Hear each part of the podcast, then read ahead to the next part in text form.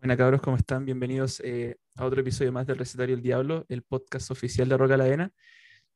Un capítulo bastante bueno hoy día porque por primera vez, a pesar de que el podcast lleva poco tiempo de vida, por primera vez tengo una banda completa de invitados, ¿cierto? Estamos con Morning Sun, Rodrigo, Ana, Germont, Ramón, Vincent.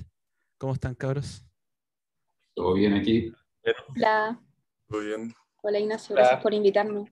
No, gracias a ustedes por, por aceptar la invitación y por venir todos. Em, me gustaría empezar, partir ya por, eh, obviamente por algo malo, por el tema negativo al tiro nomás. Eh, obviamente el año pasado fue un año pésimo para todos, y en cuanto a la música también. Em, y quería preguntarle a usted porque hay un tema que me gustó mucho que salió el 2019, ¿cierto? The Exhaustion of Life. No sé en qué parte del 2019 salió, pero salió el 2019 y el 2019 igual ustedes tuvieron a, eh, harto concierto. Eh, harto festival afuera, le abrieron a Samael, le abrieron a Lepros, tocando con Sangría, harto show igual, entonces quería preguntarles qué, cuál era el 2020 de Morning Sun si no hubiera habido coronavirus, qué tenían planeado que no salió, cuál era la, el plan original. Bueno, obviamente el 2019, em, a ver, eh, el tema de Exhaustion of Life era un tema un poco más antiguo, mm. eh, que se compuso alrededor del 2016 se coincidió con el año en que murieron mis papás, ambos murieron de cáncer, con una diferencia de tres meses entre ellos. Fue un tema que nos costó mucho realizar en ese sentido. Em, recuerdo que, que, cuando nos juntamos con los integrantes que estaban en ese tiempo a componer ese tema, la letra salió muy rápido y también la composición de las líneas vocales. Y, hasta de la, del momento antiguo de Morning Sun creo que es mi tema favorito, eh, que para mí el tema más profundo, el que está más cargado eh, en cuanto a emocionalidad, a, recuerdos también. Y fue saliendo, luego salió en una edición en vinilo, nuestro primer vinilo, el último exhalario, se incluyó como bonus track. Eso salió el 2017 hacia 2018. Pero de todas maneras es un tema, fue de la, del momento antiguo Morning Sun, fue uno de los temas más recientes un poquito antes de que saliera el EP Latitud 56 Sur, que fue la última producción oficial que hemos sacado. Em, y ahora pasando ya y saltándonos todo ese periodo hasta el momento del COVID, el año 2020 eh, tuvimos una especie de, inactividad, pero el año partió con algunas cosas que no resultaron eh, principalmente en enero, nosotros durante el año 2019 postulamos a, nos llegó por interno una invitación para postular a 70.000 toneladas de metal al crucero. El crucero. Y esa invitación fue muy secreta. Eh, nos pidieron eh, extrema confidencialidad por un tema de, de, obviamente, que son muchos proyectos y muchas bandas y gente involucrada en ese, en ese festival tan grande. Entonces, de partida para nosotros fue una tremenda impresión, algo inesperado, totalmente inesperado, y tuvimos que enviar, obviamente, un portafolio, un, paquete con material de todo tipo, eh, con una presentación de la banda, y fue también una postulación súper formal hasta que nos dieron la respuesta. Para poder entrar al crucero, lo que se nos indicó fue que eh, bueno, todas las bandas hasta el dueño del crucero. El dueño es, un metalero eh, bien solvente, digamos, que, que, escoge desde Metallica para abajo, o sea, todas las bandas, hasta, por ejemplo, el slot latinoamericano. Eh, como festival ellos decidieron abrir una, una, ventana, una puerta a cada año a por lo menos tres bandas hispanoamericanas, o sea, bandas españolas y bandas latinas. Y entre, eso, entre esas bandas eh, consideraron a Morning Sun como una carta. Ese año eh, se nos comunicó la respuesta, pero nos dijeron que podía ser muy, muy, em, muy apresurada, digamos, entre que nos, dijeran, que nos dieran el sí y que nos enviaran los tickets hasta la fecha del crucero. Y fue por eso que, eh, y por algunos motivos internos, ¿cierto? Que hubo algunos cambios en la banda pero principalmente por la premura entre, la, entre el aviso y la fecha del crucero que no pudimos asistir, pero quedó, quedaron las puertas abiertas para la nueva versión. Y justamente viene el COVID y, esa, y obviamente esa gran oportunidad para Sun y, y, obviamente para todas las otras bandas se, se cayó, sí, también, como también para la audiencia. Pero de todas maneras, en 2020, eh, justamente en marzo, que fue el mes donde empezó el COVID, alcanzamos a, abrir para Samael en Blondie y también alcanzamos a ir a tocar a Concepción a una versión chilena del festival peruano Indomine, Indomine Doom, perdón, y, y, ahí como después ya vino el COVID y los planes que, algunos otros planes que también que teníamos se fueron postergando, postergando, postergando, principalmente con respecto al nuevo álbum de Morning Sun que estaba en ese momento, en, ese misma, en esa misma semana donde se confirma el crucero más o menos en ese periodo, a principios de 2020, también se confirma que nos ganamos el Fondart para poder eh, producir el álbum, para poder mezclar y masterizar ese fue el resumen como primer semestre hasta que empezó el COVID y luego empieza este, este periodo de, inactividad mm, eh, principalmente forzada, porque no solamente el COVID trajo consecuencias como el confinamiento y también toda esta incertidumbre eh, sobre cómo íbamos a vivir de ahora en adelante. Eh, también de la mano van las enfermedades mentales los problemas eh, económicos y bueno, toda, toda una, una, bola de nieve, digamos. ¿Cuál es cuático que eh, el otro día estaba pensando? Porque sale una pregunta, ¿cuál fue la última banda que viste en vivo? Y ahí me acordé, cuando fuimos a tocar a Concepción, justo onda las semanas después empezó la cuarentena y todo, pues como en el fondo el COVID ya se está expandiendo en el mundo y estaban todos los rumores de que un montón de países estaban súper mal, y de repente fue como, bueno, aquí Chile también va a tener que pasar lo mismo. Y me di cuenta, bueno, nosotros alcanzamos a tocar así como justo la semana antes de que pasara eso. Sí, yo, también me acuerdo que mis últimos dos conciertos fueron también, ya había casos en Chile para cuando fui y eh, ya me acuerdo que un concierto fue un sábado y ya el lunes ya todo cerrado. Entonces, sí, eh, fue bien brusco el cambio acá pero ya pasó un año, ya bueno, lo que llevamos de este tampoco ha sido tan bueno tampoco, pero por lo menos ya sabemos qué, qué se puede hacer, qué no se puede hacer. Eh, y en las redes sociales de Morning Sun igual hay harta fotito de que algo se viene, entonces, ¿qué es lo que se viene? ¿Cuál es el, el 2021 para Morning Sun? ¿Qué es lo que, qué es lo que viene? Eh, sí, pues, lo que nosotros quedamos es que con el, bueno, con estos fondos de la música que nos ganamos, eh, salió la idea de trabajar con Jaime Gómez Arellano, que es un productor colombiano, pero bueno, él vive, no sé desde cuándo, pero vive en, en, UK. Y mm, claro, pues este, este productor había producido Paradise Lost, Ulver, Ghost, como todas las referencias que también a mí personalmente me gusta mucho como sonaba.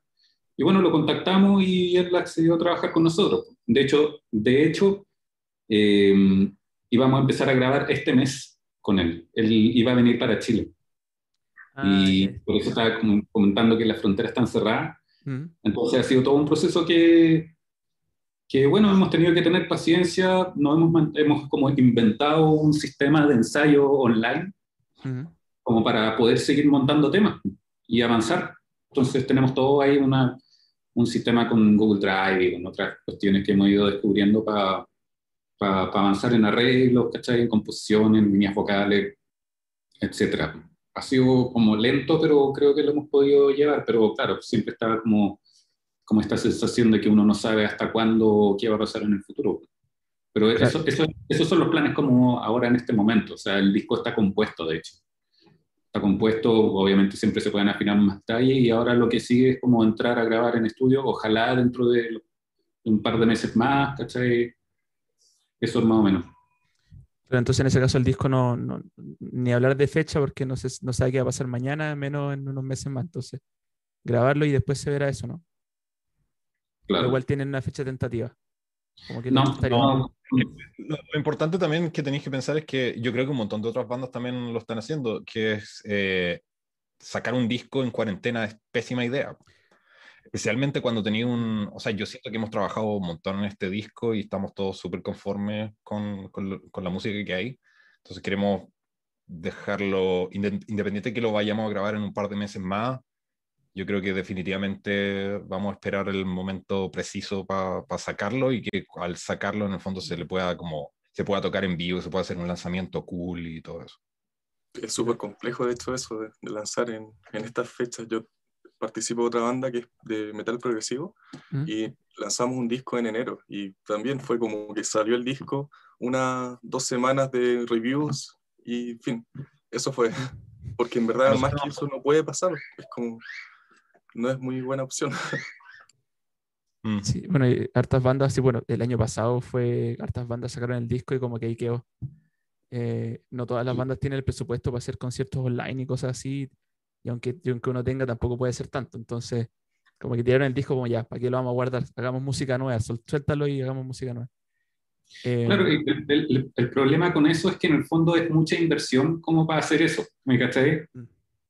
Claro, porque ponte tú, nosotros con otra banda que tenemos sacamos un EP, ya un EP, aunque igual es pega igual, pero eh, es distinto de un disco largo, pues es harto, es harto trabajo, más encima con un proyecto con un productor de afuera, ¿me cachai? Entonces como que no, no, no podemos hacer una mala movida con eso. Es el, es el problema que, que, yo creo que estamos como viendo, ¿cachai? Y no sabemos hasta cuándo. O sea, se puede adelantar trabajo, hablar con sellos, tratar de lograr algún deal bacán, ¿cachai? Y todo eso, pero, pero como lanzamiento, si no va acompañado de giras o de conciertos, claro, pues mucho menos efectivo al final. Y bueno, algo que siempre sale en el podcast, eh, que algo que alta banda chilena ha estado haciendo de los conciertos online. Morning Sun nunca estuvo, nunca tuvo la idea de hacer uno o de participar de algún festival digital, algo por el estilo. En, algunos, en algunas ocasiones nos han llegado, por ejemplo, nos llegó una invitación al Heresy Fest, que, que es un festival que también está eh, eh, integrando bandas internacionales y que es online, completamente online. Eh, y así como otra, otras iniciativas, pero la verdad es que estamos esperando lanzar con material nuevo, ya no más como ir con tanto material antiguo eh, están las ideas más puestas justamente en, en, estas nuevas composiciones, en este nuevo disco y, y, por, también por todo lo que hemos trabajado en él, en silencio, ¿cierto? Y preferir el silencio a como dar eh, algún adelanto, creo que vale y creemos que vale la pena mucho más por la... Por, por, por todo, por, por, por, la envergadura del proyecto, por eh, las personas con las que estamos trabajando, por el tiempo que le hemos dedicado, por la, por la duración del disco también, esperar a darle, darle al disco el mejor soporte audiovisual posible. Y, y eso se va a ir eh, desarrollando con el tiempo un poco. Entonces, paso a paso, primero esperar, obviamente, que se abra la frontera, la llegada de Jaime, Jaime iba a llegar esta semana, de hecho, ya estaría acá haciendo como su cuarentena obligatoria si, si no se hubiesen mantenido las fronteras cerradas durante junio. Y, y, es por eso que decidimos postergarlo tres meses más, para que se pueda, para que pueda haber como un avance, digamos, y esperemos que, que, que, que sí sea en el mundo con el tema de los contagios y los eh, rebrotes y también en los aeropuertos, eh, también en la legislación de la autoridad sanitaria, obviamente. Eh, en este momento imposible entrar para ningún extranjero residente y tomarnos las cosas bien, porque queremos hacer las cosas bien, no queremos estar eh, con la presión de quizá ya estaban los tickets y no haberlos cambiado a tiempo para que llegara Jaime y quizá no hubiese podido entrar, por ejemplo. Entonces ahorrarnos todo esa, eso y con con paciencia y con sensatez. Dejarlo para un poquito más adelante fue como sin querer queriendo, por así decirlo, pero son motivos y razones que van más allá de lo que nosotros podemos hacer. Entonces lo que podemos hacer por mientras obviamente es escuchar lo que ya está, ¿cierto? Lo que se va, lo que se va a entrar a grabar, eh, ir analizando, poder ir haciendo algunos arreglos, agregar algunas cosas y ir tomando ese tipo de decisiones que este tiempo es bastante eh, provechoso en ese sentido hasta la llegada de Jaime y la entrada de estudio. Bueno, sí, o sea, además que eh, la gente dice, ya, pero quiero música no quiero música no pero nadie se pone en el, en el puesto de la banda y eh, yo creo que su posición es bastante respetable porque ¿para qué, para qué apurar, cierto? Si no se puede tocar en vivo, no se puede tocar con gente, entonces mejor guardárselo y va a valer la pena después cuando salga, cuando salga cuando corresponda. Sí, Eh, la verdad es que no somos como una fábrica de música o no tenemos como el apuro de sacar algo por sacarlo o, o quizá no darle el valor que, que, que, que, me- que merecería como cualquier producción, ¿cierto? De cualquier banda, está en todo su esfuerzo, está todo el tiempo, la plata, la dedicación, entonces no hay, en ese sentido, definitivamente no hay apuro. Tampoco que quiere decir que lo vayamos a sacar en cinco años más, pero, pero sí sí no hay, no hay em, una, un afán más allá de hacer un buen disco y de sacar un, un- un buen segundo álbum de Morning Sun y tratar de darle lo mejor a ese, a ese álbum en cuanto a, a difusión, a, a la materia, digamos, a, a la propuesta audiovisual. Sí, yo también creo que creo que pasa también esto de, de que no es buena idea sacar discos ahora por la naturaleza de la, del- de la banda y de las bandas metaleras en general, o de la, la gente que hace como música más under, porque en el fondo, claro, por ejemplo, mm, son públicos reducidos, ¿me cachai? Entonces, claro, uno como banda gana plata con los conciertos, con el merch y con cosas así, pero no es lo mismo que Paloma Mami saque un disco ahora que nosotros saquemos un disco o alguna banda metalera, ¿me cachai? El impacto es, es considerablemente distinto, ¿cachai? O las proyecciones que ese impacto puede tener también es muy distinto. Porque, por ejemplo, hablando con, con, con un, un español así, el, el de Vinyl Division, claro, pues no, eh, que una distribuidora de vinilos. Bueno, él metió con el mercado europeo y claro, dice, mira, si los discos, bueno, hablando de los discos metaleros, tienen una vida de dos meses. ¿Cachai? Mm. Eso es lo que dura un disco. Y claro, duele pues, escuchar eso, ¿cachai? Pero porque tenéis como una salida, un, un, un pique en algún momento empieza a decaer, y después qued- quedará así como para la gente que, que se enganchó más y que lo dejó como guardado en su colección y todo, pero el mercado es- súper rápido. En los conciertos, en la banda de rock y metal, los conciertos lo son todos, las giras creo que ya es, es- es como donde las papas queman en cuanto a bandas de rock y metal. Y eso ya no está. Definitivamente. Partiendo la Aparte base que gran- grandes bandas se han ido a la quiebra por no poder girar, no poder Sí. vender el merch en las giras. Y se están reinventando algunos artistas grandes de bandas que nunca, por ejemplo, accedieron a dar clase online, la están ofreciendo. eh, otras bandas también haciendo campañas, bandas grandes, referentes, que, que y bueno, y toda la industria de la música en vivo le ha afectado todo esto, yo creo que es de lo- del gremio, digamos, más afectado por la pandemia. Sí, por los, lo- la gente las productoras, ¿cachai? Toda esa gente está súper mal. Y el, problema que yo veo también, bueno, los locales también pues, están sufriendo, con la batuta así, con dando noticias que están a punto, no sé en qué estarán ahora, pero hace un- unos meses que están como a- al borde así de, la, de cerrar. Que, que en el fondo cuando esté, haya una vuelta, también va a haber una vuelta a un medio que está súper dañado económicamente, que le va a costar como recuperarse, ¿cachai? No, no, no es que las productoras estén listas para actuar así o, o los locales, ¿cachai? Va a estar debilitado, eso, no sé, por lo menos lo veo así, ¿cachai? Entonces va a ser, va a ser como una cosa extraña igual. Para, para- para los que hacemos como, como en, en, una- en un ambiente más under las cosas también. Pero a mí me empezó a golpear porque de repente veía que festivales europeos estaban haciendo alianzas porque están en problemas financieros. Y son festivales que de repente uno los ve súper grandes y resulta que están en problemas igual. Entonces, eh, como que ahí me, y fue durante el año pasado que vi eso que me golpeó y eh, bandas haciendo, claro, campañas. Por ejemplo, creo que era Sonata Ártica que se le quedaron atrapados los equipajes y hicieron una campaña para poder traer los equipajes de vuelta. Y era porque no se los podían traer. Entonces, eh, sí, eh, creo yo que es correcto para una banda eh, intentar esperar o guardárselo. Eh, y por eso hay, hay harta banda soltando como single suelto nomás, un video simple y quizás como para mantener a la gente contenta, pero, pero si hablamos de un gran disco, sí, es mejor, creo yo, que estoy con usted en esa.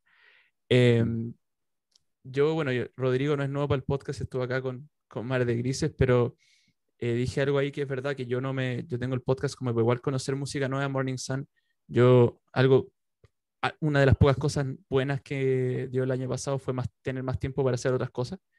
Y yo me metí a explorar eh, rock y metal chileno porque yo me considero un total inexperto en esa área. Y uno de mis descubrimientos fue Morning Sun. Y una banda que, de hecho, yo quería ir a ver a Lepros y no pude. Y de repente cuando descubrí Morning Sun dije, oye, espérate, Morning Sun, le puta la wea, maldita sea. Me los perdí, pero, pero ya espero poder verlos en vivo. Eh, yo me escuché el disco, el primer disco al tiro, el EP al tiro, me gustó.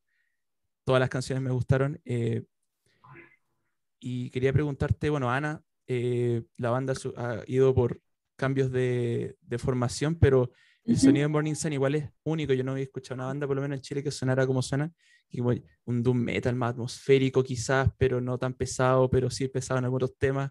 Como, es muy interesante, muy bacán lo que hace la banda. Y quería preguntarte, cuando la banda empieza, eh, ¿ustedes tenían en, mente ese, ese como sonido o hagamos doom metal nomás y, y con el tiempo fue transformándose?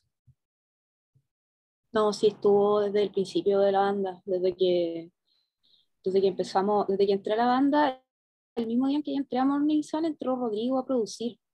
Y, mm. había algunas bases que se mostraron a Rodrigo y yo pregunté si podía cantar porque escuchaba que se juntaban en mi casa y, y, escuchaba los temas y pensaba, pucha, podría eh, cantar en alguno de ellos.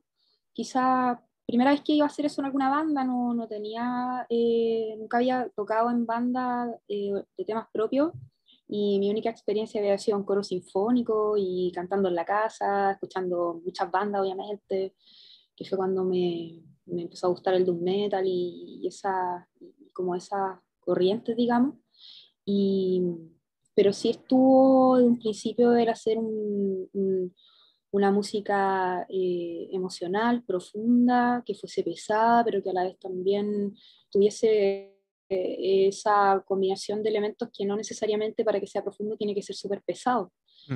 Em, y en ese juego se fue como gestando siempre, eh, tratando de que los temas fuesen, fuesen así, que tuviese un poco de, de, lentitud y de pesadez y harto riff, y también otro poco de, de canto un poco más libre, de, de sonido el canto, eh, que fuese algo más etéreo, em, pero, que pero que también fuese dramático. Entonces, yo también concuerdo contigo que Morning Sun, más que una banda como, más que su integrante y todo, es como una, es una propuesta eh, sonora distinta y, y, es un sonido en realidad, más que, que otra cosa.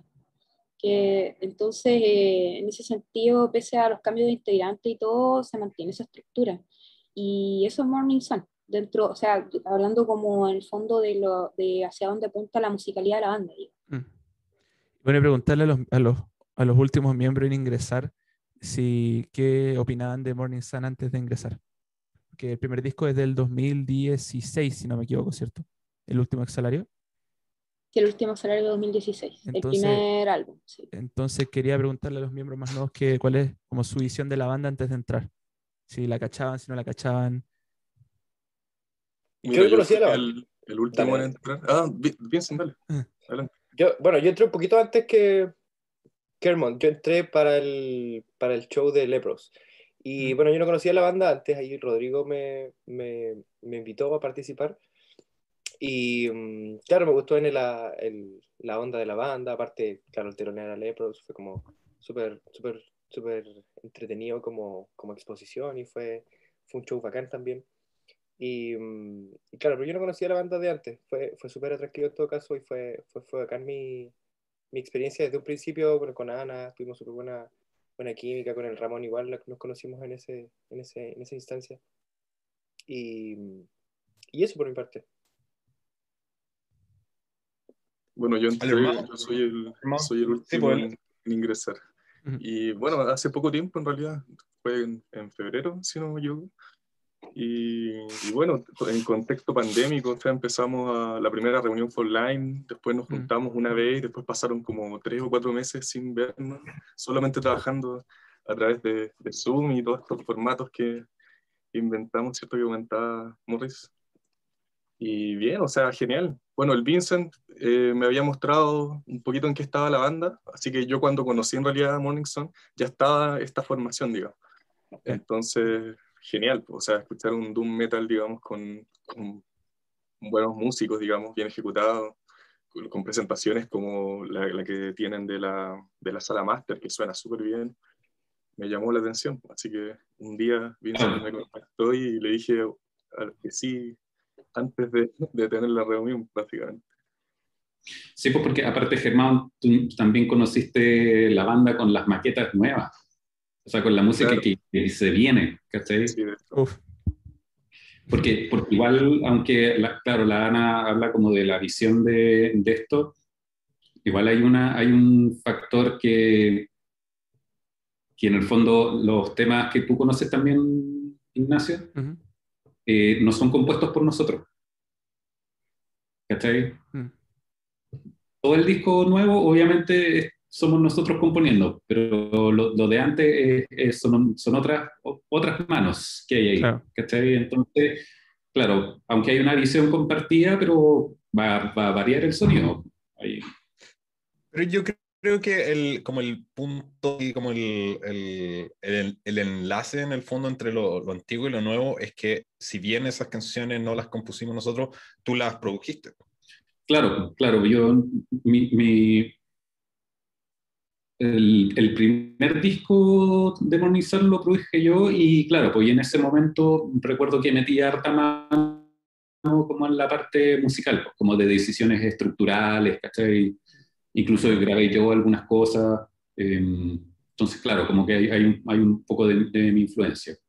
Y nada, pero yo, yo la verdad, viéndolo de afuera, creo que el, hilo conductor y lo, que, lo que le da como la personalidad a la banda, tanto la música, la verdad, yo creo que es la voz. Eh, es la voz de la Caro la que, la que tiene como, como el, el, el foco, ¿cachai? Y, y hace que suene a la banda. Porque, por ejemplo, hay, algunos temas antiguos, ¿sabes? Que yo siendo como súper crítico y en la buena onda, y digo, mira, la verdad está interesante el tema, pero no tiene algo como tan particular, ¿cachai? Como si yo lo comparo con otras bandas Doom, es como un Doom más noventero y todo eso, hay cosas muy lindas también, ¿cachai? Pero yo creo que son las decisiones, el timbre de la caro, ¿cachai? Todas esas cosas le dan una personalidad. Y bueno, preguntarte, Diana, porque eh, ya, entonces, pongamos de ejemplo los shows del 2019, el primer show como de la formación eh, más nueva, se podría decir, que alcanzó a tocar en vivo. No, ¿para qué? El, show de Concepción, ¿cierto? El show de este festival que, peruano que se hizo acá. Eh, ¿Cuál fue tu, como tu reacción al, al, sonido en vivo de la nueva formación? Porque eh, quizás toquen solamente temas viejos, pero como son nuevos miembros va a sonar diferente. Y se nota. Definitivamente. Entonces, ¿cuál fue tu primera impresión? Eh, a mí me gustó poder, eh, primero que todo, que, que, Rodrigo, Ramón, Vincent y en ese entonces Belén y también Camila Milla, que estuvo también en esta formación. Creo que el cambio fue entre eh, cuando, cuando se, nos, se nos ofreció abrir para Leprox. Ahí se produjo algo estructural en la banda que, que empezó como a dictar, a dictar cómo iba a ser cómo el sonido iba a ser replanteado en vivo y también interpretado por nuevos músicos que vienen de la academia, eh, en comparación con los músicos que estuvieron en Morning antes de ese proceso. De todos los miembros antiguos de Morning la única que queda soy yo. Y mm. en ese, claro, en ese, en ese sentido.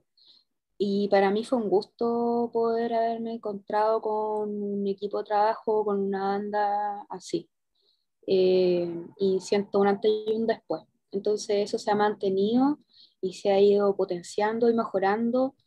Y todo eso ahora va, va en esta, y, después nos pudimos conocer como, también como compositores, digamos, mm. en, en, los nuevos procesos. Y, y, es por eso también que, que con esta música nueva que tenemos para este nuevo álbum es porque nos estamos tomando el tiempo para lanzarlo más adelante y para trabajarlo bien de raíz, porque si esto viene bien de raíz, es muy probable que el resto de cosas que lo acompañan, ya sea el arte, las visuales, la propuesta estética también, también lo sean.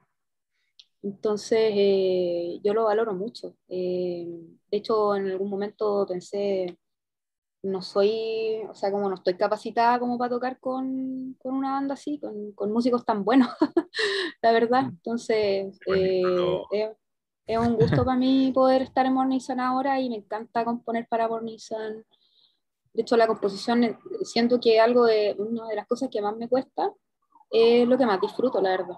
Antes disfrutaba más de tocar en vivo, pero ahora me gusta más componer.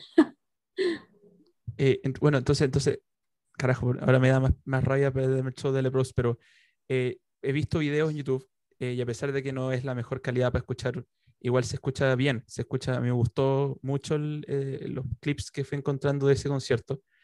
Quería preguntarle como a cada uno, una vez que se termina ese concierto, ¿cómo se sintió? ¿Les gustó? ¿No les gustó? Porque si ese fue el, como el gran reestreno, entre comillas, eh, como Rodrigo, Ramón, Vincent, Vincent como, ¿cómo fue el...? Yo sentí la raja, porque de hecho fue... Mm, yo me colé a la banda, yo ni siquiera me, me, me, pidieron tocar la banda. Día estaban carreteando y les pregunté, oye, ¿van a telonear a Lebros? Y obviamente a mí me gusta Lebros. la verdad es que no sé si soy tan fan, pero por, por último me llama la atención. Y dijeron, sí, ok, ¿y quién va a tocar? ¿Quién va a tocar? Y ahí se estaba armando la formación nueva, pero no tenían bajista. Entonces dije, ok, yo toco bajo. Y como estábamos todos curados, todos dijeron que sí, yo no toco bajo. Así que me metí a la weá y fue el tremendo desafío, pues, porque nunca había tocado, es un instrumento que nunca había tocado así como en serio, y en un show como, ok, estáis teloneando a Leprox, ¿cachai? Va a ir gente que le gusta como el rock progresivo a mirarte. Y tú nunca has tocado bajo con los dedos. Saludos. Entonces, para mí fue la raja, lo pasé increíble, fue súper bacán. Aparte que ensayamos un montón, o sea, con, con, la gente, son todos locos que, que, saben como en el fondo cuál es la pega. Va a ir a telonear una banda de este nivel, esta es la música, a los ensayos se llega con, con los temas sabidos y llegáis a, a, rendir en el fondo, a afinar detalle, a que suene lo mejor posible. Si llega alguien así como, oye, estoy aprendiéndome la cuestión, saludos para la casa. Em, entonces fue como súper, fue la raja haberse bajado de ese escenario y, haber hecho esa pega. Em, yo me sentí la raja, me encontré, lo pasé muy bien y encuentro que salió súper bien. Sí, no, ya viene gente. Sí, no, y, yo encuentro que la gente reaccionó bien también a la banda, siendo que era un público que, que, como tú dices, como, como que va a escuchar progresivo, ¿cachai? Es como, como que, claro, comparte algo con el Doom, pero, pero como que yo encuentro que igual está un poco alejado, ¿cachai?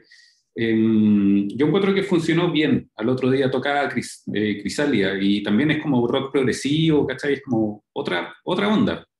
Eh, yo también la pasé súper bien y me sentí súper a gusto también tocando con, con, buenos músicos. Para mí, para mí eso es súper importante, la verdad. O sea, si, si yo voy a estar a esta altura de la vida también en un proyecto musical, creo que es lo mínimo, ¿cachai? Con que sean como buenos músicos y,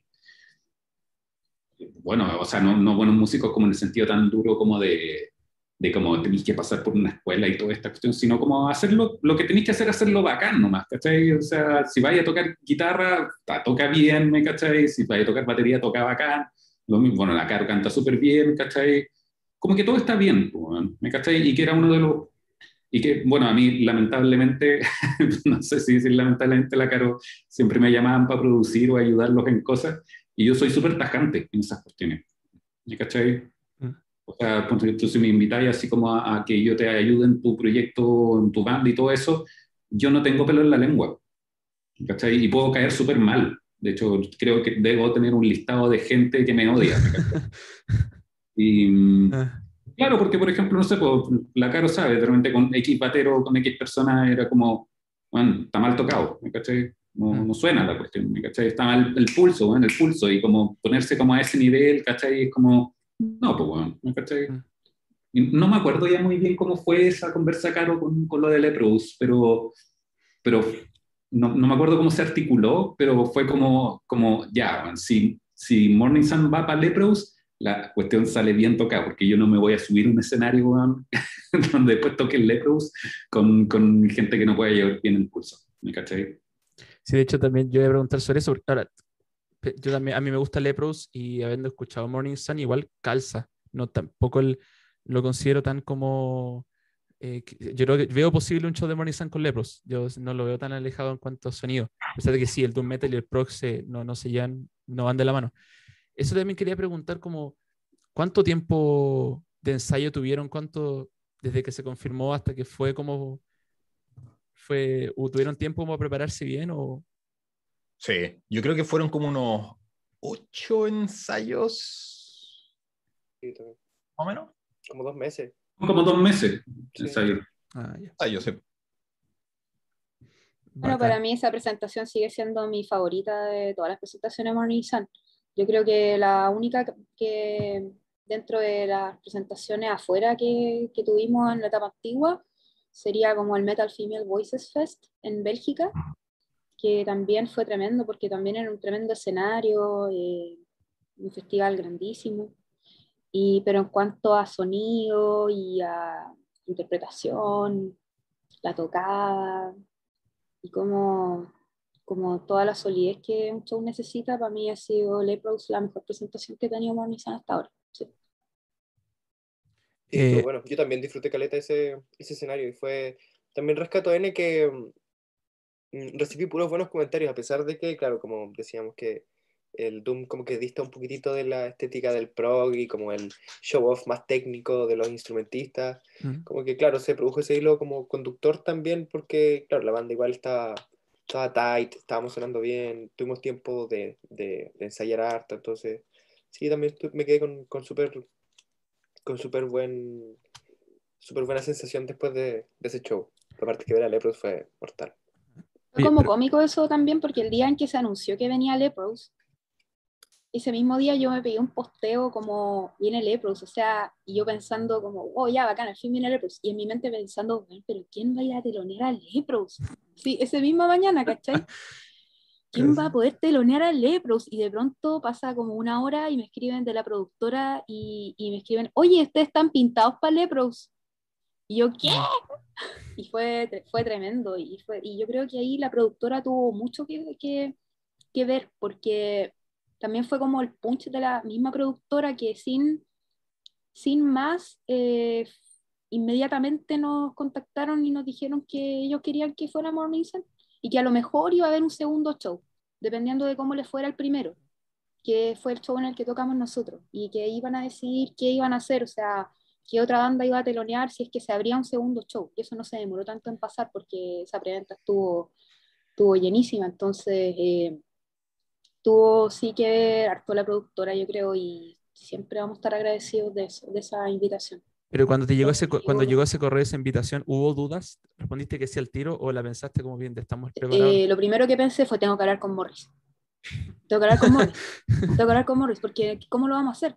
¿Qué, qué vamos a hacer? ¿Cómo, ¿Con quiénes vamos a tocar? ¿Quién, ¿Quiénes van a tocar en ese show? Y, y conversando y todo, no, no, no, ya sí, lo vamos a lograr, lo vamos a lograr, lo vamos a lograr. Eh, Pero Vincent, bueno, tú dijiste que no conocías tanto a la banda, pero cuando ya te unes y ensayar para este show, tú, asumo que, bueno, hay que escuchar las canciones, hay que sacar, escuchar hartas veces para poder practicarla y sacarla.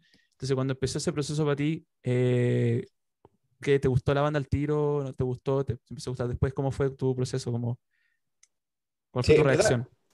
Mm, Como que va, va variando de tema a tema. Como hay- obviamente hay temas que me llamaron más la atención. Exhaustion creo que es de mis favoritos.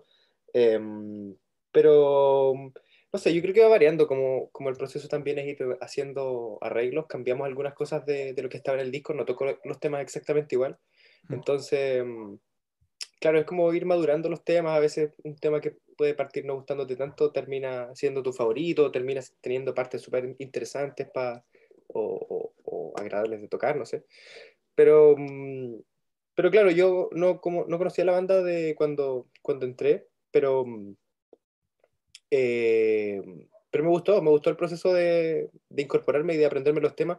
Además que fue súper, fue súper como amigable el proceso entre todos, creo, como que nos llevamos súper bien y tenemos como todo ese training de llegar como con los temas listos, aunque suenen cosas súper básicas, como en verdad el, el llegar a la sala con, y que la wea suene es invaluable, en verdad, como que Sí, pues porque Eh, sorry, no, no, es que tiene que complementar ahí. Que es, eso, como tú decís, genera buena onda, pues, bueno. Claro. Sí, pues totalmente, como flow de trabajo. Me parece que más que buena onda, lo que pasa es que cuando, cuando llegáis al primer ensayo y toda la gente tiene el tema, ya se lo sabe, ¿cachai? Ya no hay duda al respecto, lo que así es trabajar en hacer sonar el tema lo mejor posible. Pues empezáis a afinar esos detalles que al final son los que hacen que cuando vaya a ver una banda en vivo decís, puta la wea la raja. ¿Cachai? Si estáis perdiendo tiempo de ensayo en que alguien esté dando jugo en algunos compases, no se puede hacer eso. Así de simple. Porque no estáis escuchando el todo, ¿cachai? Una vez que desde, si desde el minuto uno tenéis el todo al tiro, de repente empiezan a salir ideas y empiezan a salir, oye, démosle un poquito más de protagonismo a tal cosa que es súper especial y ahí, ahí es donde aparece como la magia de, de, la música en vivo, en mi opinión, en el fondo. Sí, yo también estoy de acuerdo. Y, y aparte que también tocar con... Puta, sorry que insista esto de los buenos músicos, ¿me cachai? Es que mm. creo que hay como algo interesante como que pasa en Morning Sun porque en general el metal no es un estilo que, que se luzca en los instrumentos, ¿me cachai? Es como una cosa como en general más cruda, ¿no es cierto? No está ya virtuosos en la cuestión, o en el mundo no hay mucha gente así, ¿cachai? Y creo que con, con la configuración que está ahora, tenéis como gente que tiene un nivel técnico súper alto. Y de pío, porque de repente está como, hay que hacer lo contrario, pues, hay gente que, por ejemplo, acá pueden hacer mucho y de repente hay que hacer súper poco, ¿cachai? Para que la estética funcione. Bueno, pero, pero digo trabajar así como dice el, el Ramón, a esos niveles, ¿cachai? Y aparte que te genera en mi caso, y que también obviamente todos hemos tocado con un montón de gente, me genera confianza. Bueno, o sea, yo ya no estoy urgido porque alguien no se sabe el tema, porque tal vez en vivo a dar jugo. Así, para mí ya esas cosas ya no están en mi mente. ¿Me cachai? Yo llego en vivo y me siento con mis cosas y toquemos, y buena onda, ¿me cachai? Y en, otras situaciones también, bueno, como, como te decía, pues me, me, pasaba mucho eso, ¿me cachai? Como que desconfiaba, como, puta, este así como no tiene las partes muy bien, entonces este tema va a sonar, ¡ah! y como que todo el rato así, bueno, pues para mí eso bueno, creo que ya no lo acepto en la vida, ¿cachai? A mí me llegaban todos los retos, antes. Claro, sorry, que suene como pelambre la cuestión, no voy a decir nombres, ¿cachai? Pero en un concierto que una vez me invitaron a tocar, claro, pues pucha, todo el respeto a la persona en sí, pero la técnica estaba mala. Pues. Entonces realmente entraba, pum, pum, pum, pum, y entraban todos como en corcheas distintas y me quería matar. Entonces, claro, pues es como, como pucha, y yo digo, la, la Caro ahí, claro, yo creo que estuvo bien también la Caro, como, como de repente en aceptar como mi idea de llamar como a, hasta cierto tipo de músico, ¿cachai? Como para para subirle el pelo y, y, al final se apreció eso en Le Produce, ¿me cachai? Como se apreció que la banda suena súper bien, ¿cachai? llegó el productor, el, el quizá, ¿no es cierto? Y me decía, bueno, así como se acercó a mí me decía, bueno, está sonando hermosa esta weá, ¿cachai? Entonces, sí, pues, si uno, nosotros ya cachamos, porque como las cosas son mejor. Oye, Hermont, eh, tú, tú uniste, bueno, el último. Eh, no sé si hayas alcanzado a ensayar o solamente ha sido componer, pero te quería preguntar cómo, cómo ha sido meterte en, este, en medio de esto. ¿Cachai? En medio de este, de este nuevo Morning Sun. ¿Cómo ha sido meterse en este torbellino? Mira, eh, hubo un ensayo, yo no pude ir porque acá pensamos que estábamos con COVID, así que ah, La, la, oportunidad que, que, tuvimos o que tuve yo, digamos, de tocar con, con la banda, la, la perdí. Pero bueno, ya vendrán otras. Eh, no, para mí ha sido genial. Genial trabajar con un equipo que funciona, funciona. Al final es eso. O sea, lo que comentaba Morris, eh, esto de, de, que hay de repente muchos tiempos perdidos las bandas, ¿cierto? De juntas, de, de, de no sé, o componer o, o, ensayar, que la gente no se sabe las cosas, que no hay mucha claridad en algunas cosas, eso acá no está. Entonces, todas las sesiones que, que hemos tenido de, de, trabajo online, que han sido varias, porque estuvimos trabajando dos veces a la semana. Mm. Bueno, yo estuve dos veces a la semana, de hecho, Morris estaba como cuatro veces, entre voces, entre baterías, ¿cierto? Eh, genial, creo que es súper productivo. Bueno, yo también llegué como con una idea quizá de, de, arreglar mucho los bajos y la música de este estilo no daba para tanto. Yo venía un poquito de, de, de otra escuela, ¿cierto? Un metal más, más técnico, más, más, más extremo igual. Eh, a pesar de que cuando era más, más chico igual me gustaba onda Paradise Lost, ¿cachai? Eh, My Dying Bride, escuché Doom en un momento. Pero, pero claro, ahora estaba un poquito en otra, entonces cuando me pasaron los temas, como que hice unas líneas de abajo que tenían quizá más de lo que aguantaba el estilo, ¿cachai? Pero, pero ya, digamos, con, con el paso de las semanas empecé a cachar, ah, ya, demasiado, empezar a bajar un poquito. Eh, eso, ¿no? Pero súper buena experiencia y feliz. Además, el grupo humano es genial. Nos llevamos bien y, y todo súper bien. Bueno, al igual que tú, yo también venía también de escuchando metal más pesadito, más rápido. Y fue el año pasado que me metí más en el Doom Metal, ¿cierto? A escuchar más, con más atención Paradise Lost, My Dying Bride, Anatema y eventualmente llegué a Morning Sun. Eh, y Ana, como es la miembro que ha estado durante toda la vida de la banda, quería preguntarte por un tema que es del es del disco, claro, es del primer disco, eh, es el último, que es mi favorito, es el que más me gusta, es Anguish, si no me equivoco, ¿cierto? Ese es el que cierra. Quería preguntarte, eh, porque me gusta cómo suena, me gusta que lo atmosférico, tu voz en el tema es espectacular y como que me gusta mucho el final del tema, entonces quería preguntarte cómo, de, que, cómo fue la creación de ese tema en específico, porque igual suena diferente al resto. Como que no creo que no hay instrumentos, todo muy como, es como un cántico casi, entonces como que me gustó ese... Sí, mira, en general a mí me cuesta componer eh, parte muy lenta y muy piano de las canciones, pero cuando lo logro, trato de, de que, sea, que sea lo máximo, o sea, de, de sacarle el mayor provecho a la palabra y a la emoción y, y a la interpretación y que se condiga eh, la palabra con justamente con la interpretación. Entonces, yo recuerdo que para ese tema, porque fue hace muchos años que, que lo grabé, y esto es como, ya con la media intro que hice, lo que voy a contar ahora es como, es como un poco discordante, porque yo me encerré con unas velitas en el baño de mi casa y con una, con una como frazada en la parte donde colgaba la, la cortina de baño y, y, tiré los cables, ¿cierto? Y el micrófono y me encerré.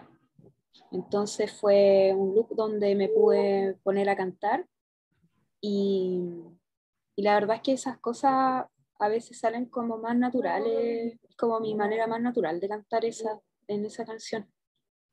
Eh, entonces ahí juega mucho la espontaneidad, porque cuando ya tienes como la palabra y la, y la haces crecer dentro de ti para poder interpretarla, llevarla a la canción, cuando ese trabajo, ni, ni siquiera trabajo, si quizás ejercicio, dinámica o proceso, eh, se da espontáneo, eh, se nota en la, en la composición. Entonces, eso también es, una cosa súper recompensante, la verdad, y te agradezco por, por haber hablado de ese tema, porque de hecho no, no pensé que, me, que iba a encontrar que era tu tema favorito.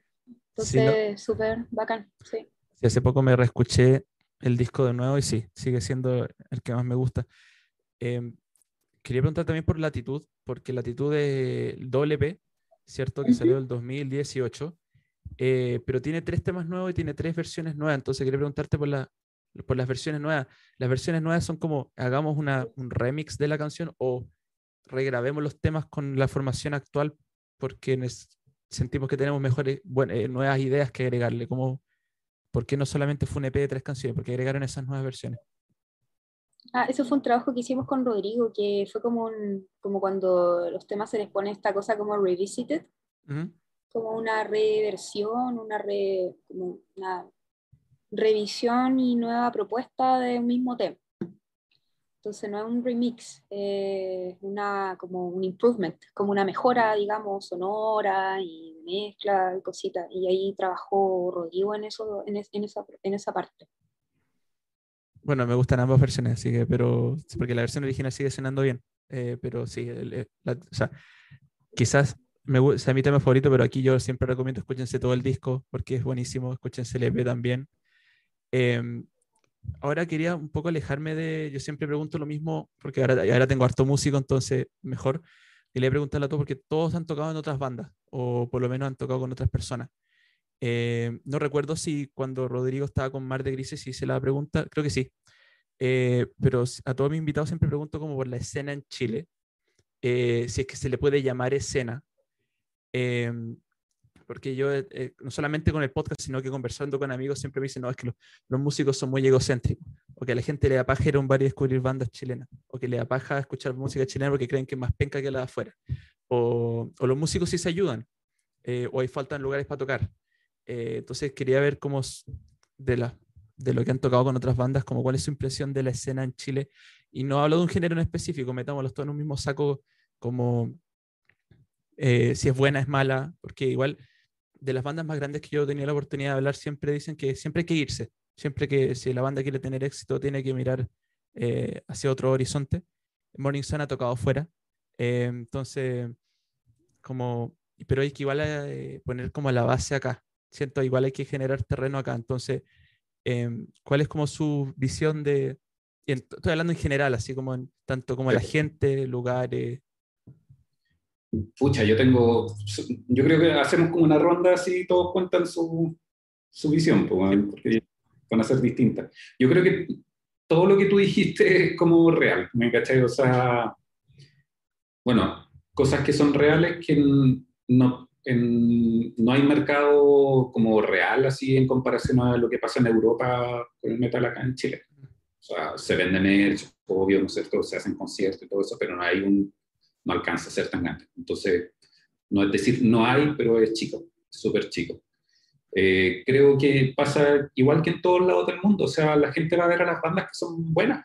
¿Me cachai? Como hay bandas malas en, en todos lados. ¿cachai? o bandas que no llaman a gente, otras que se enganchan. Creo que pasa eso. Em, lo que tú hablas de, por ejemplo, músicos que se ayudan, músicos egocéntricos, sí, yo te digo que sí los hay. Como que es la misma, pero, pero para no endiosar a, nadie de, de, Europa ni nada, creo que es lo mismo que pasa allá en Finlandia, ponte tú, solamente que estamos súper desconectados de un circuito más. Eso es lo que yo siento. Por ejemplo, no sé, pues en, Europa tú agarras una van y te podías ir de gira. ¿Cachai? Aquí no, no podía hacer eso.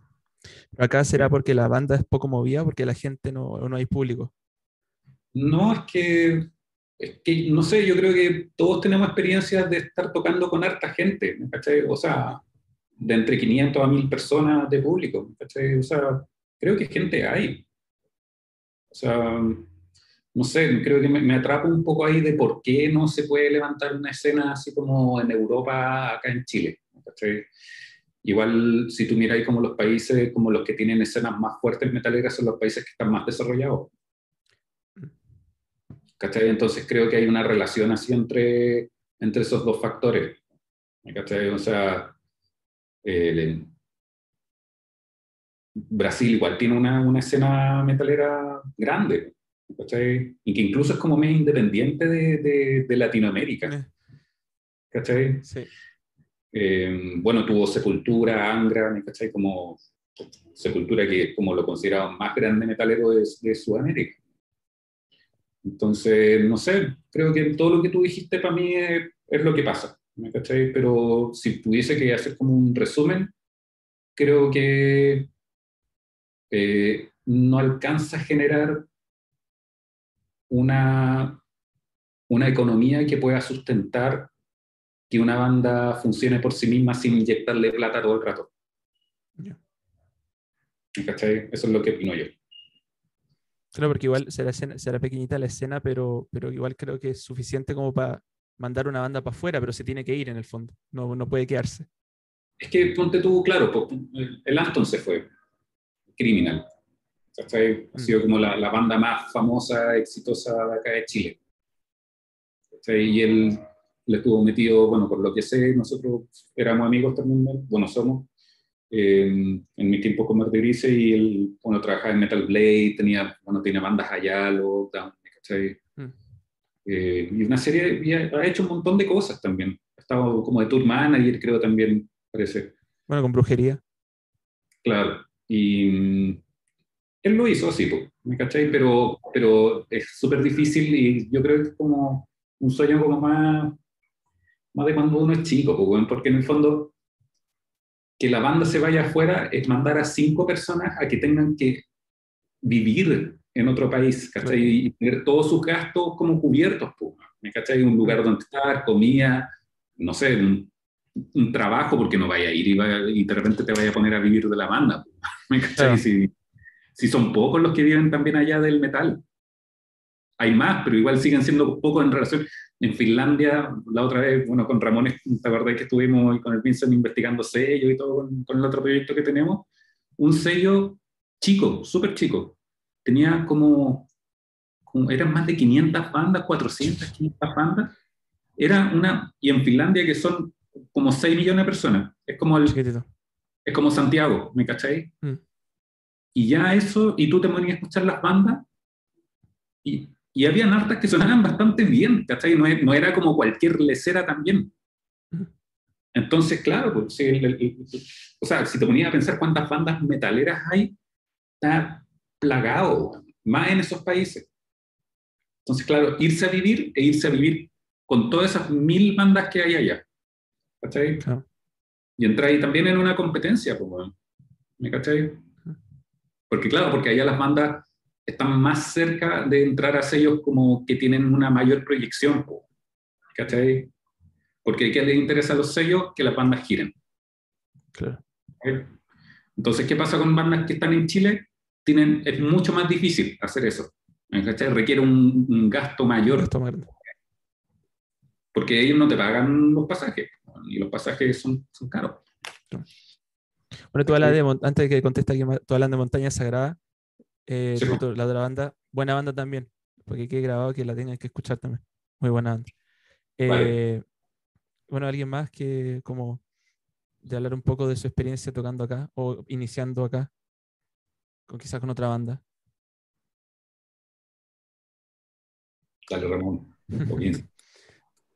Con el, con el Morris hemos respondido, bueno, en verdad, no, es súper mala decir eso, pero en el fondo sí estoy de acuerdo con, con, lo que dice, o sea, con todo lo que dijo él, en el fondo. me parece que al final es muy fácil siempre enfocarse como en los puntos negativos y, creo que es lo mismo que respondí la última vez que me hicieron esta misma pregunta.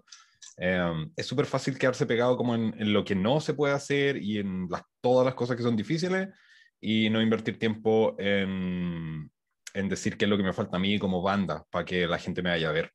Y yo creo que, ¿no es cierto? Es súper fácil criticar, no hay local, y, es todo súper válido, es cierto. Mm. Eh, es difícil, hay locales que tú de repente veis llenos y, y, habláis con, con, con, los dueños del local o con el contacto de la gente que decide qué bandas tocan y te dicen, no, aquí no, nosotros no, no, no aguantamos bandas metaleras porque no, no, no, nos gusta, ¿cachai? Y me importa una raja si tú eres capaz de llenar con más de 600 personas. Em, y eso es súper cierto, ¿cachai? Y te puede enojar y todo, pero al final, si queréis que, que, que, que haya escena o queréis estar tocando y que la gente te vaya a ver, tú tenés que buscar también tus propias soluciones. Y hay locales, ¿cachai? Em, entonces me parece que me parece que, que, lo que falta además, ¿no es cierto?, de todas las cosas que están mal, es enfocarse en, en, uno como banda y decir qué es lo que hace que mi banda sea mejor que, que las otras. ¿Por qué alguien va a pagar un eh, plata por ir a verme?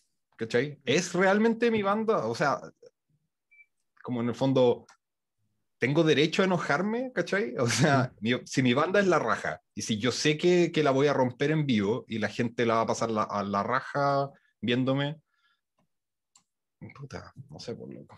No sé, me parece que falta harto, veo mucho eh, bandas quejándose y al final hay un montón de bandas que son iguales, ¿cachai? O sea, veí el mismo clon de la misma weá y está súper bien, o sea, si todos nos gustan nuestras bandas, pero yo no tengo nada en absolutamente en, en contra de la gente que quiere tocar música y disfrutarla, ¿cachai? Pero cuando tiráis esa música en el mundo real, puta, eso es lo que pasa, pues, la tiráis al mundo real. Entonces, la tiráis ahí al apedreamiento del, del zeitgeist. Pues, Sí, totalmente. Y, y colgándome un poco de lo que decía el Ramón, em, yo creo que, mm, no sé, tengo una visión un poco más, más, más sesgada quizás. Yo partí también súper chico, pero en bandas que ya funcionaban. En el fondo, a, a los 16 yo entré a USAR y mm, a USAR le está yendo súper bien, está como teniendo giras, teniendo un público súper grande, entonces como que mi visión es un poco distinta en ese aspecto. Pero sí lo que observo es que mm, pasa mucho por la propuesta, tener una propuesta de valor, creo, que creo que es lo que USAR tenía y que muchas otras bandas no tienen, que en el fondo es, es tener un, un algo, un, un concepto que, que, con el que la gente se relacione y que quiera ir a ver eso en el fondo. Porque claro, no sé, pues está muy... Es muy común ver en esta escena así como, oh, esta banda vamos a verla porque tocan bien, ¿cachai? O porque no sé, pues, bueno, la banda metalera, la banda de un amigo, pero muchas Claro. veces falta ese, ese, ese como elemento. Y me pasaba con Usar, que algo que yo no he vivido de nuevo, no sé, pues fuimos de gira a Temuco y fue un bus de puros fans a vernos a Temuco, de Santiago. Entonces, bueno, el apoyo, y lo gestionaron autogestionado, ellos arrendaron el bus, compraron sus weá. ¿Cacha? Entonces, claro, como que el- si es que la gente tiene ganas de ir a apoyar un proyecto, va a ser porque realmente se siente identificada con lo que tú le estás entregando. Entonces, claro, estoy súper de acuerdo con el Ramón con que en el fondo no sirve nada, con que te quejes con que la escena es chica, con que no hay locales, con que falta esto y esto otro, porque en verdad tú estás ahí como para diseñar tu negocio y tú tenés que, en el fondo, crear algo y seducir a la persona para que vaya a ver consuma lo que tú le estás entregando. Entonces, claro, como que pasa más por uno. Yo creo que hay que buscar soluciones y, y no quedarse criticando con que hay poca gente, con que la gente escucha poca música. Yo creo que no, no es real ni es la mejor actitud tampoco. Como que hay que, hay que buscar ser creativo. Yo creo que también, bueno, rescatando un poco lo que comentaban los chicos, eh, esto, esto, bueno, y también muy ligado a lo que comentaba el Vincent, eh, es como esta fidelización que existe con algunas bandas, es algo que no todas, digamos, trabajan. Entonces creo que eso es algo que hay muy buenos ejemplos como USAR, como Polímetro, por ejemplo, como Delta, que son bandas que cuando tocan hay gente con poleras coreando, que van en grupos, que llegan 30, 40 personas, todos digamos, uniformados con la polera de la banda apoyando. Entonces, hay un trabajo detrás de eso y creo que hay muchas bandas que solamente se dedican como a la parte específica de la música, a hacer el, el buen disco y, y, después de eso, creo que viene todo un trabajo que hay muchas bandas que no están considerando. Entonces, creo que buenos ejemplos hay de bandas chilenas que han podido funcionar, digamos, con, con público, All Tomorrow, por ejemplo. Mm. Eh, una vez con, con, el Vincent, cuando to tocábamos con Introspect, tuvimos la oportunidad de tocar con All Tomorrow, sí, fue como la tocata que más gente tuvimos. O, o sea, mm. Que, que, experimentamos con más gente, digamos. Y un, digamos, un estilo de música que es bien específico. Y en general la gente que escucha metal extremo acá en Chile no escucha demasiado música chilena. Entonces también hay una desconexión ahí que obviamente hay que trabajar para eso y, y cambiarlo. Sí, yo, yo, yo, yo cabía ahí hasta hace un tiempo de siempre estar buscando bandas, pero nunca chilenas. Y me di cuenta de mi error cuando, bueno, All Tomorrows es una, no sé si lo dije cuando, cuando, está, cuando tenía Rodrigo, pero yo vi a Weichafe, Los Cuervos y All Tomorrows. Y ver esas tres bandas, que las tres sean chilenas, que toquen cosas diferentes, que sean únicas, y verlas en vivo fue alucinante. Entonces dije, ya, ¿qué tan difícil puede ser encontrar buenas bandas chilenas? No fue difícil. Y hoy en día está, hay millones de plataformas, hay millones de maneras, y no, uno no, escucha Morning Sun y de repente bandas que suenan similar, y uno se puede ir por un tubo y igual vaya a llegar algo diferente. Entonces, eh, como que igual eh, antes yo era bien como que pesado en el sentido de, oye, no escuché metal chileno, no escuché música chilena, pero empecé el año pasado yo tirando, recomendando más bandas chilenas que otra cosa. Pero en el fondo uno se, uno se mira, se un concierto de Laxado del Nacional, tiene 60.000 personas escuchando la misma música, entonces metalero en Chile hay, y hay harto. Entonces, por eso es como... Eh, eh, tampoco soy músico, entonces tampoco podría ponerme los, los, zapatos de usted y tampoco puedo decir como, no, si a los músicos les falta motivación, porque no soy músico. Pero, pero siempre, yo, para eso está el podcast también como para, eh, y siempre pido recomendaciones de bandas chilenas buenas, eh, para yo escuchar y para que la gente también escuche y decir que no es difícil encontrar, entonces yo estoy de acuerdo con lo que dice eh, Germán, como que las bandas se concentran en el, en crear el disco y ahora es fácil llegar al disco, entonces la banda se mueve un poco más y le va a llegar a gente. Eh, increíblemente yo he descubierto estas bandas por la radio. Yo no escuchaba radio y el año pasado porque estaba encerrado, escuchar radio y así descubrí Mar de Grises, se lo dije a Rodrigo. Em, entonces, sí, yo creo que, eh, no sé si llamarlo escena, pero eh, hay, hay algo acá que, que, claramente funciona.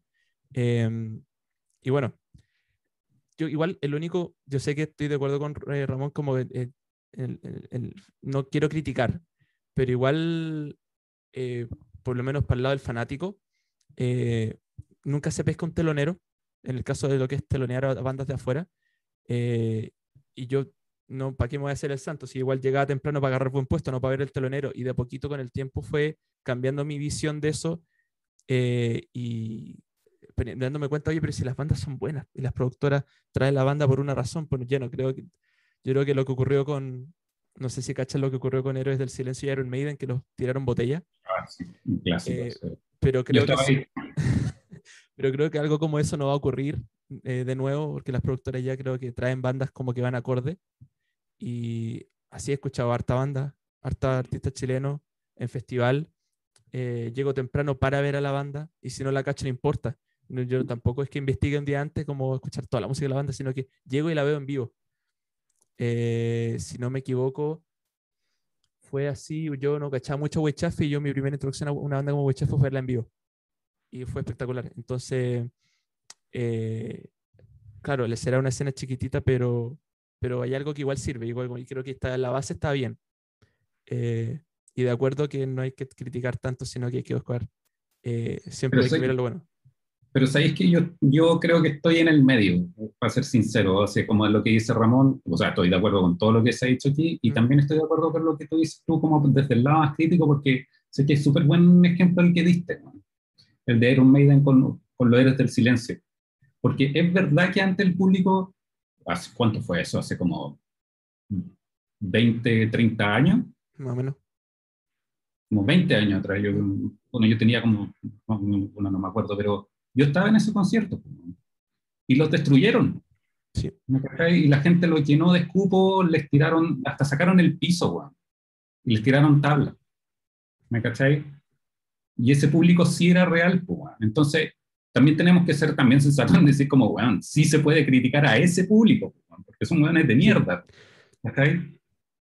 Y, y, no le pasó solamente a Eres del Silencio, le pasó a, hartas bandas que la hacían mierda, ¿cachai? Lo llenaban de escupo, bueno, y estaba esa cultura de tirar escupo un tiempo, ¿cachai? Y incluso Iron Maiden, ya la era estúpida, porque la gente iba a ver a Iron Maiden y lo llenaron de escupo a ellos, pues, bueno. Y yo me acuerdo así, eh, el, el, el, que le, lo bueno de Iron Maiden echándole la choreada así al, público, así como, loco, ¿qué les pasa? ¿Me cachai? Como, mm. bueno, es estúpido, ¿me cachai? Entonces sí, yo creo que comparto como el positivismo de, enfocarse así como en las cosas buenas, pero claro, pues bueno, hay, hay cosas que... Mira, yo te, voy, a, voy a poner el lado oscuro de esta, de esta conversación, ¿cachai? Hay otros productores bacanes. Eh, Pelado Corral, ¿cachai? La Quinta Spider, La Raja, todos los conciertos La Raja pero también a mí me tocó en la época de Marta dice gente que me trató pésimo, weón. Pésimo, weón. Es que yo conocía incluso, ¿me cacháis? Mm. Y que a la hora de la productora era una basura. Y te tratan pésimo, weón. ¿Me cacháis? Entonces, claro, hay una crítica que se tiene que hacer ahí. O sea, bueno, el trato interno entre las productoras y las bandas, aunque sean teloneras, tiene que mejorar. ¿Me cacháis? Y creo que igual el público ahora es más tolerante porque he visto harto telonero de distinto estilo de música y eh, ahora, por último, la, por último, la gente, hay más gente cuando toca el telonero. Me gustaría que hubiese más, pero hay, más gente. sí, no, eso ha cambiado. Eh, yo, por ejemplo, eh, Bone Breaker para Mona Mars o, no sé, All Tomorrows para Meshuga. y hay, hay, tanto, hay harto fanático de la, de la banda telonera metida dentro del. Entonces, como que esa mezcla, esa mezcla, como que, por último, si los que van a ver a Meshuga no cachan All Tomorrows, les va a quedar gustando igual. Y, yo creo que se contagia la energía de los que están ahí, los que les gusta el Tomorrow, los que los cachan de antes, que llegan con la polera, entonces como que el público ha cambiado para mejor. Entonces eso es lo, lo único que puedo decir con certeza. Bueno, ya, em, que, ya que mencionaste ese show, um, ahí hay otro también un lado oscuro de, de, ese teloneo. O sea, claro, nosotros teloneamos los dos días, lo cual es raro que la misma banda, porque por ejemplo Lepros fue Morning Sun y fue Crystal lo cual yo encuentro que estoy como de acuerdo, ¿no es cierto? Si van a haber dos días que la vitrina se comparta, pero en nuestro caso, ¿no es cierto? Fueron los dos días. Eh, y fue, fue la raja el show, o sea, no tengo nada que, quejarme en el fondo desde del, público. Ahí, por ejemplo, eh, fue increíble que, hubiera gente. Ah, los dos días, de hecho, el segundo día yo no lo podía creer porque había más gente que el primero, como viéndonos a nosotros en el fondo.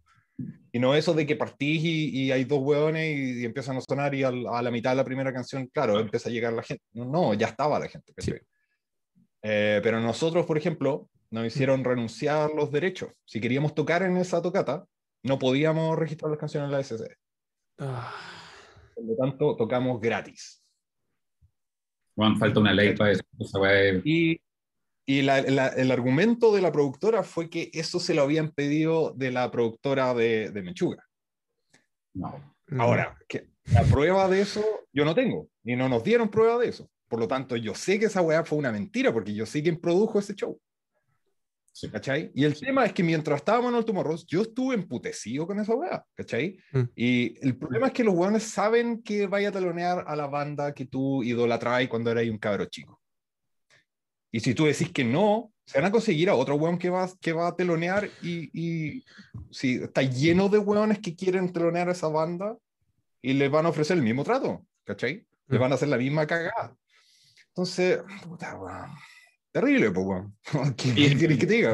Un, un, alumno me preguntó esta cuestión y se la conté tal cual y bueno, no lo podía creer, lo, lo dejé así. Como casi se, le destruyó la vida cuando le conté esa weá. Entonces, claro, después te preguntas, weón, onda, ¿por qué te cuesta, no sé, hacer música o la weá? Weón, tenéis que lidiar con ese nivel de decepciones, weón, ¿cachai? es súper agridulce la weá. Puta que enterarme porque yo estuve el primer día y el el show en general, los dos bandas tuvieron la raja. Da la wea. Imagínate tener que hacer un show tú como artista y decir, ya, pues, weón, tengo que, que, hacerlo la raja, sabiendo que está ahí cediendo esa weá, pues, weón. Es como una weá denigrante a cagar, pues, weón. Mm. Sí, pues, o sea, mira, por eso yo, yo te digo como, bueno, estoy súper de acuerdo con lo que dice Germán, Vincent, weón, de, de bueno, todo el rato, y hay que trabajar para eso, ¿me cachai? Y uno, independiente de todas esas cosas pencas que pasan, uno sigue haciéndolo, pues, ¿me cachai? Después de tantos años de estar metido en esta cuestión, uno sigue obsesionado con, con la weá.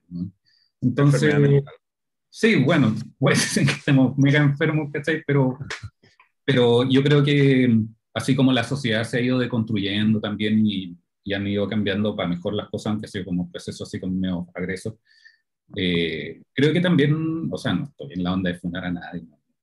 Hacer eso, pero, pero la, cierta, cierta gente que está en el medio debería pegarse la cachada de que también hay un respeto. O sea, por ejemplo, bueno, lo que dice el, el, Ramón se llaman derechos de autor. Ese es el nombre de eso. Son tus derechos de autor. Que se los está cediendo a otra persona. ¿me ¿cachai? Se va, debería, estar, debería estar legislada, debe haber una ley ahí ¿cachai? Que, que prohíba ese tipo de movimiento. Pero pasa. Yo también tengo historias, no me pasó a mí, pero tengo historias de gente que, aparte de eso, ha tenido que pagarle a la productora por telonear. ¿Cachai? Sí. Harta plata. Entonces, no, son weas pencas que ya no, pueden seguir pasando. Aunque, aunque la banda, bueno, si te invitan a telonear y tú estás partiendo con tu cuestión, tampoco no necesitas por qué pagar el piso de esa forma, ¿me cachai? Y menos con tu, o que ya llevaba cuanto a una carrera y un éxito con la wea, no los podía hacer pasar por eso. Mm. Pero eso pasa en todo el mundo, yo creo también, en unos lugares más que otros. yo, yo venía, yo igual tenía una visión un poco más positiva porque por lo menos en los últimos conciertos que yo estaba viendo, igual en casi todos siempre hay un telonero chileno. Y eso me empezó a gustar, como que empecé a ver que en todos los conciertos, quizá no cuando se confirma el concierto en sí, pero siempre, siempre hay una banda chilena, siempre, siempre. Pero después de escuchar esta wea, puta, qué paja. No, pero, pero ojo, no, son, son algunos nomás, no, no es generalizado. no, no, sí. Yo, yo también estoy, de acuerdo, ha mejorado esto. Y, y, por ejemplo, bueno, buenos productores como los que me enseñó Morris, eh, Pelado Corral, a mí siempre me trataron bien ahí. Eh, mm. Lotus también nos trató a toda raja y nos pagaron y, y bueno, eso fue increíble. De hecho, yo creo que esa tocata fue incluso más, más, más importante para Tomorrows que, que me chuga, independiente que de lo emblemático como de la banda y lo importante dentro del estilo. Mm. El otro show fue Fate No More, Gojira. Santiago Gets Louder, sí. Entonces, claro, y eso fue Lotus y estuvo increíble. Eso, absolutamente nada que decir ahí. Sí, sí, la dura, como para no, no quedarse con la, con la bullcrap nomás. Lotus en ese momento fue, fue increíble, con nosotros, por lo menos. Oye, y mm, sorry que, que, de repente no pusimos a hablar de otras bandas, pero la Caro también que, que, de su opinión de la escena chilena, porque también tiene una visión distinta. Sí, pues estaba en Morning Sun. Sí. Lo que pasa es que como que tengo eh, una mezcla de, de, cosas porque Morning Sun partió primero tocando afuera y después en Chile. Ah. Por ejemplo, una, mi amigo antiguo eh, Pillanche de Wangelen, me dijo como que ustedes partieron de atrás para adelante, como conversando como amigos en una llamada telefónica, como que partieron tocando afuera. Entonces, mi primera experiencia cuando yo viajé a, Europa, yo fui a un festival, fui de público, todavía ni siquiera teníamos, ah, no, no, eh, em, habíamos grabado un demo de Morning Sun para, para llevarlo a ese festival y yo lo iba a entregar a gente que yo le preguntara, mi, por ejemplo, en mi inocencia, ¿cachai? Y mi primera experiencia pensé en preguntarle a algunas personas que estuviesen en ese festival si les gustaba el doom metal de los 90, con voz de mujer, como Strand Mortal, por ejemplo, o un de Catherine antiguo. Y, y, cuando, y de pronto conversaba con gente, yo estaba sola en ese festival y me decían, sí, sí, me gusta y todo, mira, está, eh", y yo les, le mostraba y le entregaba un disco y la mayoría de las personas a las que yo le entregué un disco de Morning Sun en ese tiempo, un demo, me, me pagaron por el disco. No, toma, aquí te tení, ¿cuánto, cuánto, cuánto vale tu, tu, disco, tu música? Queremos escucharla. Entonces, eso a mí ya me cambió como la, la perspectiva. ¿sí? Esa apertura, esas ganas de consumir la música realmente, no de voy porque toca la banda de mi amigo nomás, ese tema como de amiguismo. Ah. Yo creo que em, el, tema de escena y todo no solamente tiene que ver con, con, el metal, eh, tiene que ver con el arte en general, más que como con, las, con las oportunidades y con la valoración del arte y de todas sus expresiones. Entonces, un tema generacional también. Ahora, el tema de que por qué hay teloneros, más teloneros chilenos en los conciertos, porque eso ya es una ley. Y es una ley reciente del año pasado, creo, de principio de año, del año pasado. Entonces, creo que son eventos de más de 600 personas eh, donde ah. tiene que haber un telonero y por ley eso yo lo, yo lo encuentro súper positivo. De hecho, de pronto me han consultado, oye, ¿qué de productora? De buena onda solamente, tampoco trabajo para alguna productora ni nada de eso.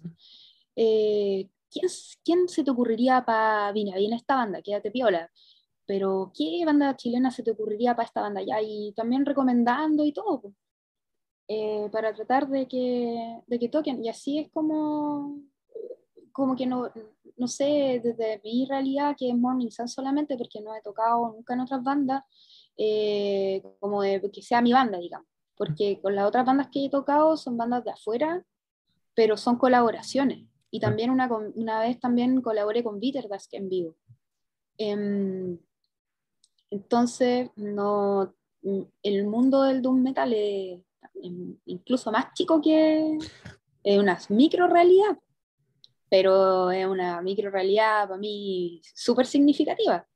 Mm. Para mí eso es, eh, o sea, lo que lo que más, con lo que más me identifico y todo, y en eso tiene que ver también el objetivo que tú tengas como con, tu banda, porque si tú, es como medir la felicidad, digamos, supongamos, o la plenitud. Si estás contento con ganar tanta plata, aunque sea un sueldo bajo para otra persona, pero a ti te satisface y estás contento con eso, entonces tú mides en base a eso tu satisfacción con, con la escena, por así decirlo. También concuerdo en que sí hay una escena chilena, porque estando afuera, eh, persona, audiencia de afuera, me preguntaba por bandas chilenas. Huaral, Mar de Gris. Eh, ese sonido, esa cosa. Yo sé que Rodrigo también tuvo experiencias de ese tipo cuando estuvo afuera, eh, sobre el sonido de Chile, sobre la, como hay una, hay una especie como de ternura ¿ya? Mm. De, en el fondo como una fuerza del país que se pone en la música. Y yo creo que por ahí están también como la, estos como nacimientos y quizá también bandas que, que en algún momento no fueron cercanas, se están como agrupando, digamos, bandas chilenas, hace tiempo ya, por poder em, llevar a, más allá y sacar el mayor partido posible para propuestas que tienen como un enfoque similar. Todas las bandas que tienen identidad, eh, en el fondo, en, ese sentido también, pues, eh, nunca seremos dichosos, Crisalia, Acuerdo del Sur y tantas otras. Austral, por ejemplo, también.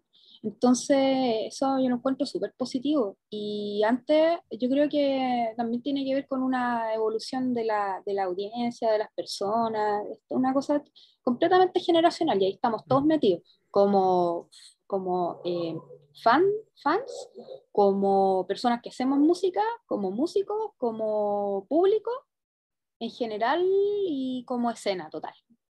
Entonces, va, eso es como una proyección. Yo creo que como también queja, como la queja y todo, la verdad es que uno como que no, yo ya no recuerdo tanto eh, cómo fue que llegamos a tocar a, en Europa. vivo como en un shock con respecto a esas cosas que vivió Morning Sun. Pero sí te puedo decir que tuvimos que gastar harta plata. Si esa es la, la verdad, pues tuvimos que pagarnos los pasajes, algunos hoteles, porque nos dieran un slot en algunos festivales donde sí, obviamente postulamos y ganamos por la música que, por la propuesta.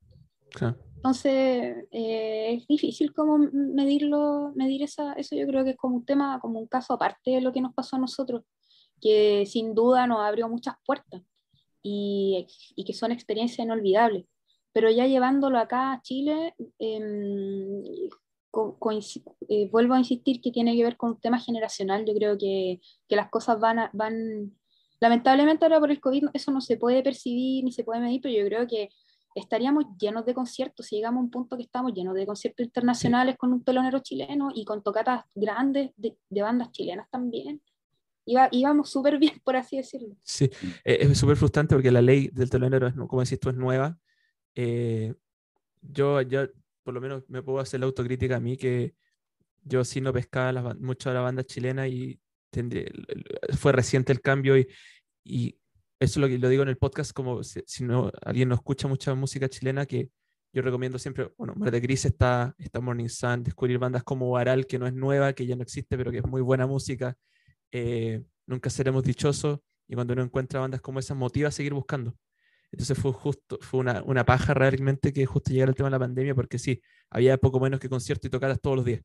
Entonces. Sí, sí. Spider, Spider estaba trayendo muchas bandas, eh, eh, también ahí hay uniones entre las mismas productoras para poder hacer que eventos sean más grandes. Entonces, yo, yo, yo siempre creo que sí hay una escena, solo que, que falta, faltan recursos, yo creo. También. Eso.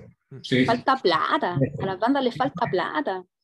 ¿Por qué? Porque parte del propio endeudamiento nosotros pedimos crédito, un amigo nos prestaba la tarjeta de crédito para poder comprar los pasajes para ir a Europa a la, segunda gira, a la tercera gira tuvimos que, que, hicimos una formación con gente que ya estaba viviendo en Europa para poder un poco abaratar costos, pero también midiendo varias hartas variables de, bueno, de, de quién, quién va a tocar, cómo está la... Sí, sí, eh, o sea, es, toda una logística para poder lograrlo y, y difícil. Entonces, después de esos años eh, empezamos como a cosechar, digamos, con el fondar, con el crucero y esas cosas se fueron cayendo, pero no importa porque eso se, o sea, lo, del fondar, obviamente, eso del disco nuevo que, que, que vamos a grabar en, en, septiembre, pero del crucero, bueno, quedó abierta la, la, la puerta y y dentro de eso, sin duda que, que, cuando nos toque ir para allá y cuando se nos consulte sobre bandas chilenas, yo ya, ya converso con la gente del crucero sobre otras propuestas chilenas y, no tienen, y esas personas no tienen idea que ya están en los oídos de esos productores, porque son cosas que, son, que se dan de manera silenciosa para, para que resulten. Bueno, y ya para ir terminando, eh, bueno, siempre pregunto como a las bandas como qué es lo que se viene, pero eso lo, lo hablamos al principio y tampoco hay que adelantar nada porque Morning Sun se toma las cosas con calma y cuando todo esté listo habrá nueva música. Pero terminar con preguntarle a ustedes como, eh, no sé si por el sonido, ¿cuál es la identidad? A cada uno pocas palabras, cuál es la identidad de la banda, cuál es la identidad de esta, de esta, de esta formación, de este Morning Sun 2021. Bueno, la, lo que se hizo con Morning Sun en los años anteriores, eh, se hizo eh, un trabajo que, cuyo nivel ahora, en comparación con el de ahora, es diferente. Em, hay una evolución en la banda en el sentido compositivo, en el sentido interpretativo, de las letras. esto, yo creo que es como el devenir de cada, de cada banda también, o sea, es un proceso que se dio de manera natural. Y, y en el fondo, eh, más que profundizar en lo que ya se hizo, es tomar eso, esa esencia del, del inicio. Morning Sun es un viaje. Esa es la, lo que, la vida de la banda es un viaje. Es un viaje por el sur del mundo, es un viaje por Magallanes, un viaje por el extremo. El concepto de extremo y la idea del extremo de, de, del último confín y de dónde, de dónde venimos, que es Chile y Argentina, esos lugares, eh, sigue súper fuerte. En esta producción nueva, eso se, se lleva al máximo y, y, y se se profundiza en cada uno de los aspectos y también se agregan nuevos elementos y compositivos que, lo, que, que, que incluso condicen con quizá lo que, lo que Morning Sun quiso ser en un principio. Mm. Entonces, en ese sentido, es súper recompensante estar en esta etapa, porque la música viene, y me atrevo a decir que ya viene buena, y todavía no entramos a estudio, entonces es una cosa súper eh, como que nos genera como un entusiasmo interno y una fuerza interna, eh, porque no ha sido, no vamos a hacer un disco solo por lanzar algo, eh, porque si fuera por eso, entonces no, pues la banda ya se hubiera acabado.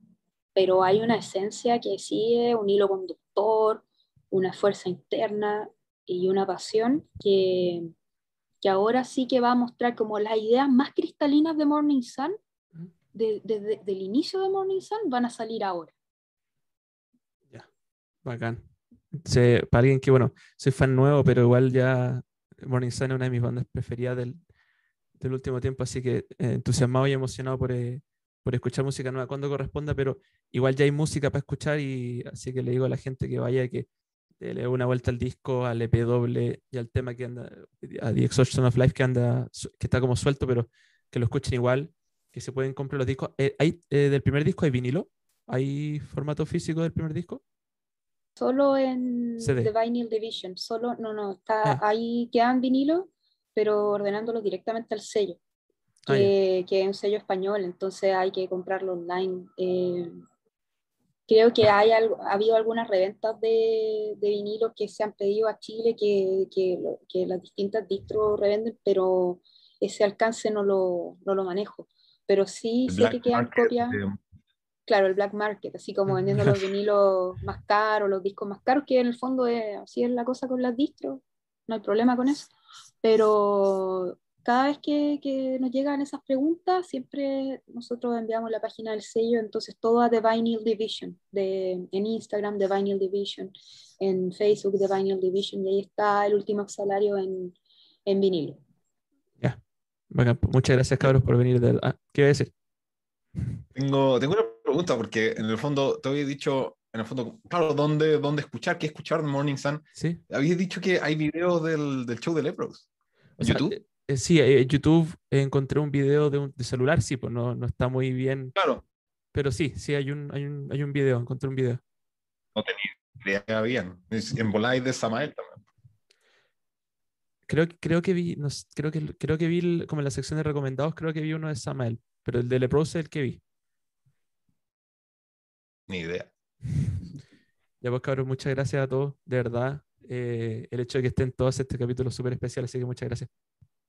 Gracias, gracias a ti, Ignacio. Gracias, Ignacio. Gracias al Recetar del Diablo y y bueno, y, también recordando para escuchar, obviamente estamos en las plataformas, estamos en Spotify, hay harto video en YouTube, video en vivo, eh, también subidos por, por, por, otros medios, digamos, que también están de todas las producciones de Morning Sun.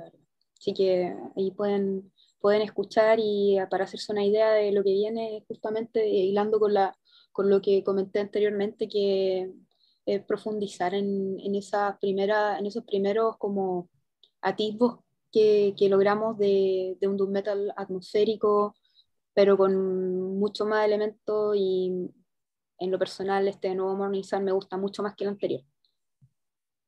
Ya pues cabrón, gracias.